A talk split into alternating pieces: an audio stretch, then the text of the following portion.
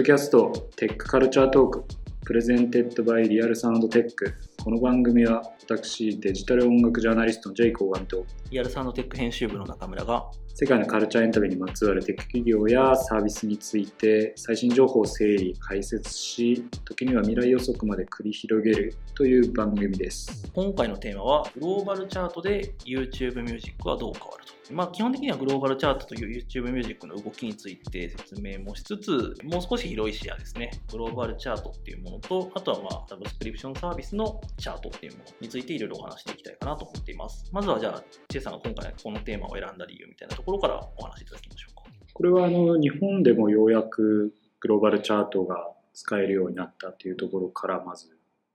始まってるんですよね。で今までもそのグローバルチャート自体は YouTube ミュージックの中にもうすでにあったり、あとその世界57カ国のそのチャートですと、に分かれて、えー、その各国で何の人音楽が人気かというのを YouTube ミュージックの中で見るっていう、そういうチャートがようやく日本でも、えー、アクセスができるようになりましたということが、まず今月、えー、今月じゃない、今年の10月だか先月ですね、に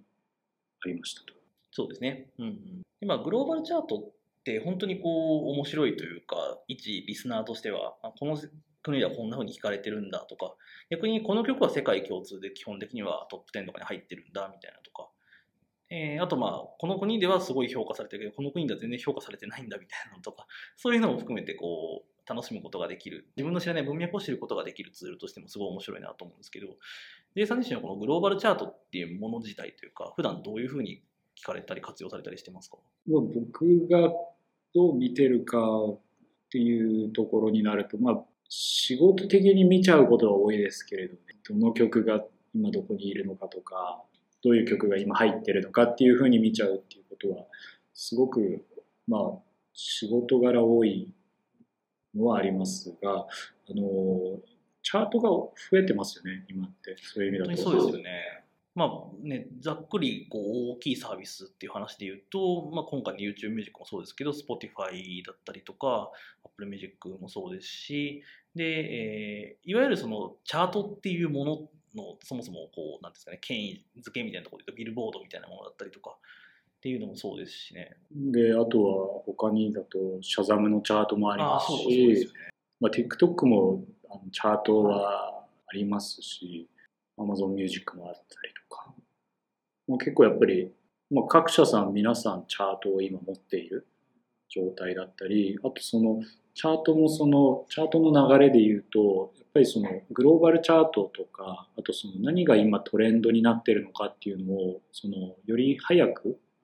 見せるためのそういうトレンドチャートっていうんですかね、まあ、そういうのが急上昇ランキング的な意味ですけれど増えています、ね、ある種こう、まあ、バイラルみたいなものもそうですけど、えー、曲の例えば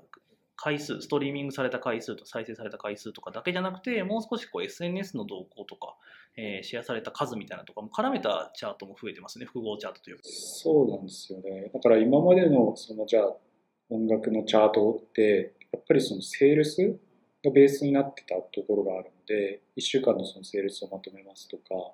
あの、が基本のそのチャートの構成の基軸になってたところが、ストリーミングのチャートはその、いわゆるコンサンプションっていう再生だったり、その視聴とか、そういうデータが元になるので、そのよりどれだけ今見られてるかとか、どの国で今何が人気なのかっていうのを、やっぱりピンポイントで見ていくために、ための、まあ、そういうデータの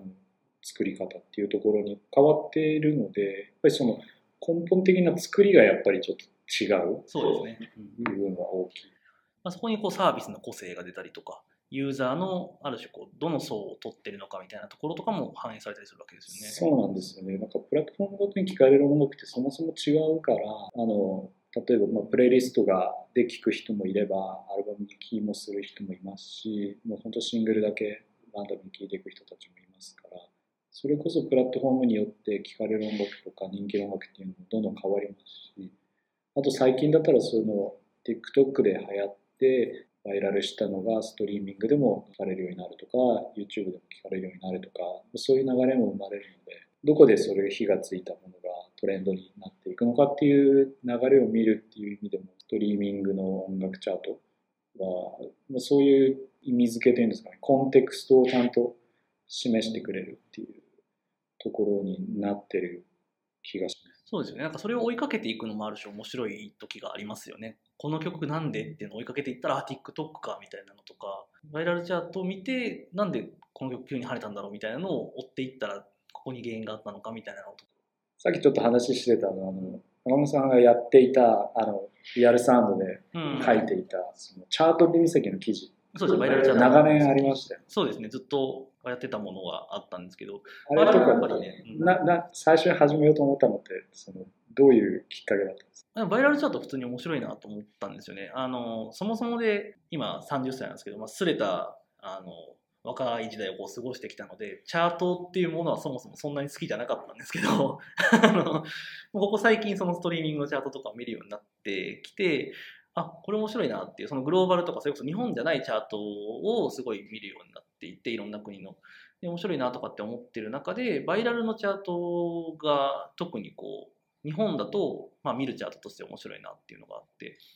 でそこまでは、まあ、あの SNS とか主に Twitter とかそういったところをベースにした感じの指標なのか集計なのかなっていうようなものが目立ってたんですけどここ最近の TikTok だったりとかちょっとバイラルの多分集計の仕方がおそらく変わったんですよねここ2年ぐらいで。でそこからこう一気にいわゆるそのトレンドのチャートと全然違う曲たちがいっぱい入ってくるようになってなんだこれってなるのがすごい増えてきたんですよね。でヒット分析的な視点というかなんでこれこう流行ってるんだろうとかなんでこれ上に来てるんだろうって調べるのが楽しくなってきてでそれがまあ集計されてるサイトみたいなのがあるのを知ったのでそこを見ていくのがある種こう日課みたいになっていってこれも記事にしたら面白いんじゃないっていう流れで記事化することになったっていう。結構やっぱりその記事化記事を読んでた人ってあの音楽協会の中でも結構いるんじゃないのかなって思いましたね。ねでもまあ実際ね見られてる数すごく多いのであの、まあ、これ見て違うアクションが生まれてたんなら僕ら的には面白いというか してやったりみたいな感じではあるんですけど、まああのね、今現在連載は別の担当者が引き継いでやってくれてるんですけど、まあ、変わらず好評みたいですしあのこのチャート自体はやってよかったなっていう感じですね。結構そのあの何が今チャートの中でこう伸びてきてるのかっていうのを見るっていう時も、まあ、今のこのストリーミングのグローバルチャートとかあと各国のランキングとかあのどんどん増えれば増えるほど、まあ、掘りがいがあるというか。そうですね。本当にその差分って何なんだろうみたいなのを考えることが面白いというか例えば YouTube ミュージックとビルボードと Spotify のそれぞれの日本のチャートとか、まあ、アメリカのチャートを比べてなんでこの曲は Spotify でだけ上にいるんだろうとかなんでビルボードでだけ上にいるんだろうみたいな考えるのが面白いですよね。ちょっとそれをやり始めるとキリがないわけじゃないですか、ね、なんかデータオタクみたいになってきますからね。データオタクになりますよね。だから結構その、それこそプラットフォームが何を強調したいのかっていうところにも通じるのかなと思いますし、アーティストさんとかマネージャーさんの観点からすると、やっぱりその、どこかのプラットフォームの中で、こう、上に上がるっていうことで、他の人が注目してくれるっていうのは、やっぱり今の時代の、そのアーティスト活動の中ですごい重要なことだと思います。そうですね。まあ、ある種、ヘルシーと言っていいのかどうかわからないんですけど、そうやってバイラルでアーティストが出した1曲目の曲が、例えば作り始めて1曲目、2曲目の曲がヒットすることで、それまでこう本来は必要だった何年かの下積みみたいなものがいらなくなったりとかっていうのもありますし本来なら修行みたいな期間というか重ねていかないと人に見つかるっていうところまでいけなかったものが人に見つかること自体はもう1曲目からできるようになってきたっていう、まあ、そういいことではありますよね。その戦い方がフェアになってるそうですね。今まで上で戦った人たちからしたらたまったもんじゃないとは思うんですけど、まあ、今から始める人たちにとってはすごくフェアなフィールドなんじゃないかなっていう逆にレコード会社さん、これ聞いてる人がレコード会社さんいらっしゃれば嬉しいんですけど、レコード会社さんも チャートの考え方とか見方とかを考えない、変えなくちゃいけないっていうことですよね。うん、そうですよね。なんかそれもし J さん知ってたら教えてほしいですけど、海外のいわゆるレーベルだったりとか、ミュージシャンアーティストの動きで、そういうこう、なんていうんですかね、バイラルとかの動きに向けて、こう編成が変わっているとか、まあ、会社の編成が変わっているとか、えー、いわゆるその、エージェンシーとか、えー、いわゆるスタッフィングが変わってるだったりとかっていう例とかってあったりするいやあの海外のレーベルだともう今だと TikTok をみんなやれっていう。で TikTok でそのシングルを出した時には TikTok の中でどうバイラルさせるのかっていうのが一つの原則。もうそのマーケティングの一つのもう方法論になってるのでそれをどう攻略するのかっていうのであの、まあ、そういうやり方を皆さんやってレーベルをやってきて。で結果的にその TikTok の中であのバイラルをすることによってそれがそのストリーミングの中でもあのちゃんと数字につながるので。なのでそのストリーミングを動かすために TikTok をやるっていう、そういう流れがセットになってます。ね、そこがこの本当にこの何年かでもう定着してもう今年は本当にそれが音楽協会の中でレコード会社の中で定着したりしてたりするのでだから TikTok でどうあのヒットさせるのかっていうのをそのコンテンツを作ってヒットさせるのかとかもしくは音作りからもうヒットさせるのかとか、はい、やっぱりそういう種類はいろいろある手段はいろいろありますけど。うん。でも、あの、TikTok でそのヒットを狙えみたいな動きになったのって、それこそリナズ X 以降みたいな感じなんですか？そうですね。そこからは大きいと、大きかったですよね。そういう意味だと。で、レコード会社さんの中でも、いまだにやっぱり TikTok って謎のプラットフォームなところもありますから、その、すべての人が理解をしているわけでもないですし、そこから必ずしもそのストリーミングに跳ね返るっていう、そのメカニズムがあの方法論としてあるわけでもないので、そこをどう攻略していくのかっていうところは、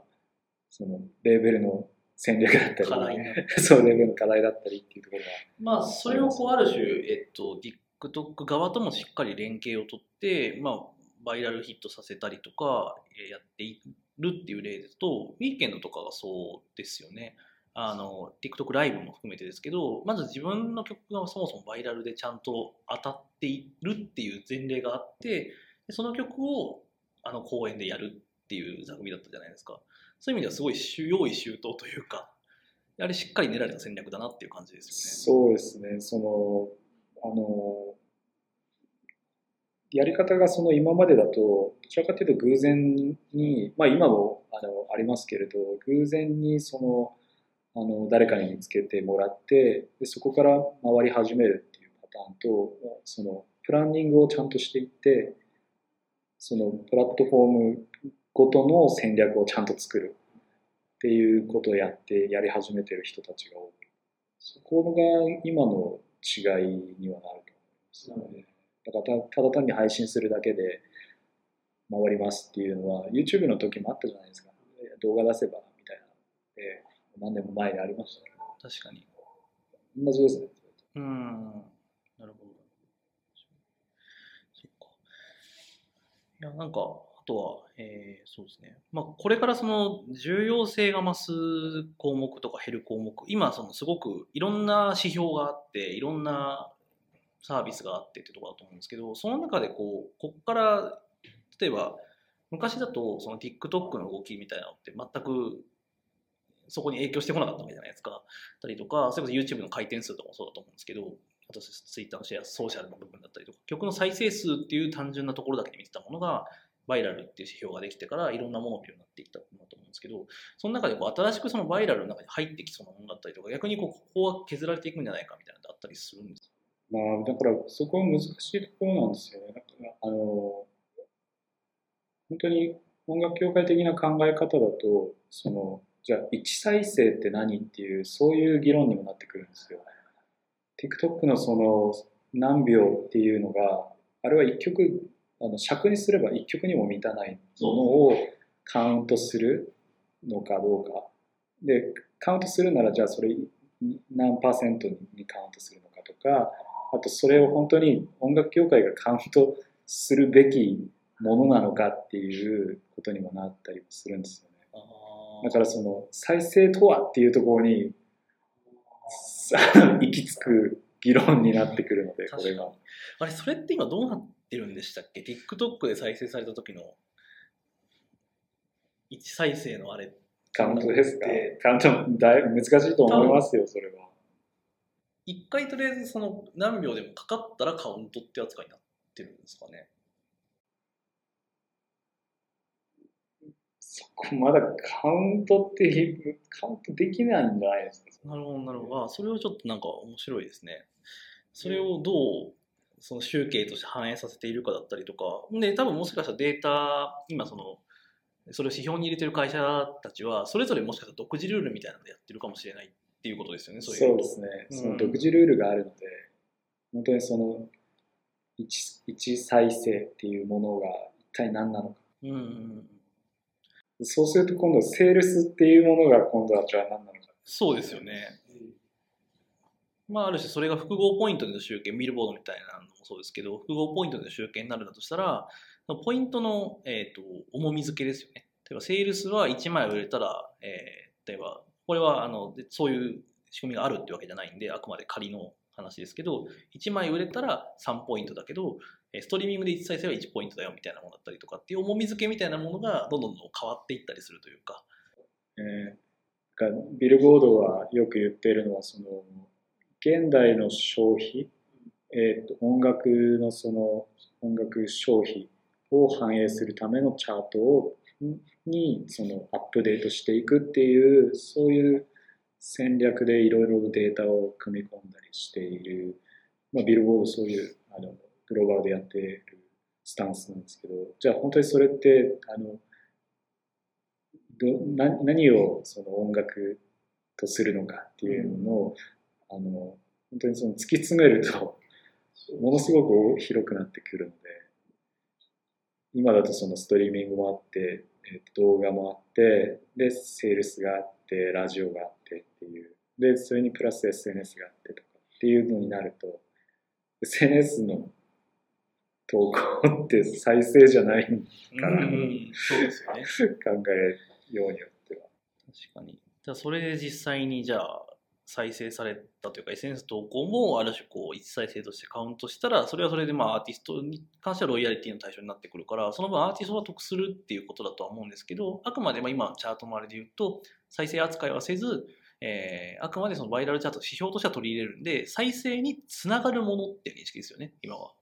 だからその複合チャートとか複合の音楽チャートっていうものがだんだんとそのあの今までの複合チャートの位置づけとはやっぱどんどん変わらないといけなくなってきてよりそのプラットフォームが持っているチャートの方が実際にそのプラットフォームに何が起きているのかっていうのをあのリアルタイムで反映しやすくなっていく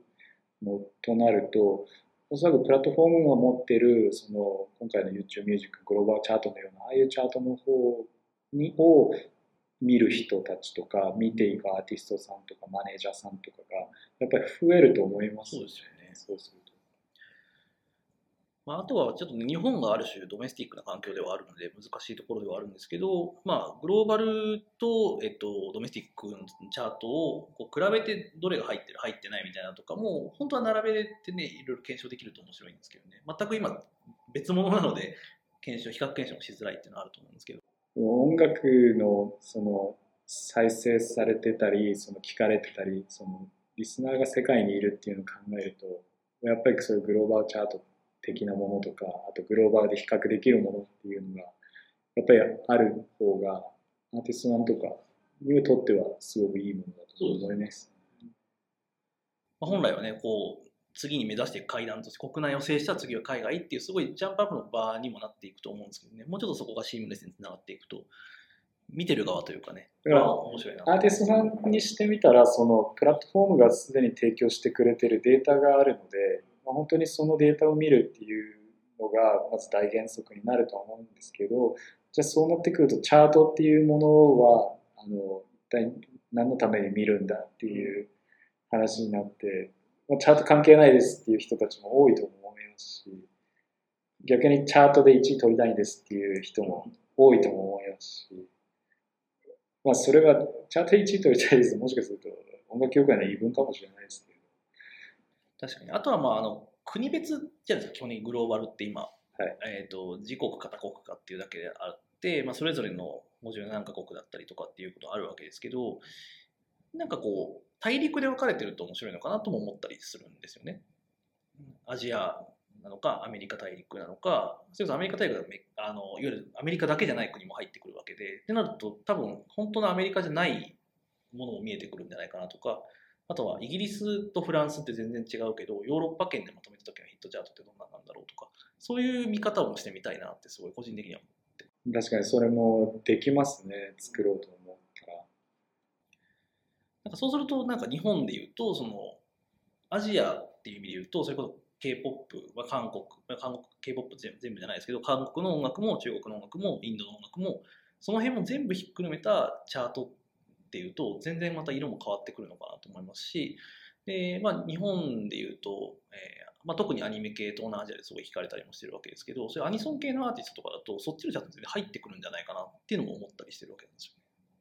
確かにそれは面白いですよね。見えるものが全然また違ってくるから。全然変わってくると思うんですよね。確かにそのアイデアはすごい面白いですね。普通にもう一リスナーとしてそれも追加してほしい機能なんですけど、単純に。地域、地域、大陸チャート。世界の大陸チャートみたいなやつ、見たいな。すみません、話は2点3点しましたが、こんな感じで、えーと、今回のテーマ、えー、グローバルチャートで YouTube ミュージックがどう変わるについては、えー、ここまでとなります。はい、お聞きいただいてありがとうございます。それではまた次回の回もお聞きください。ありがとうございました。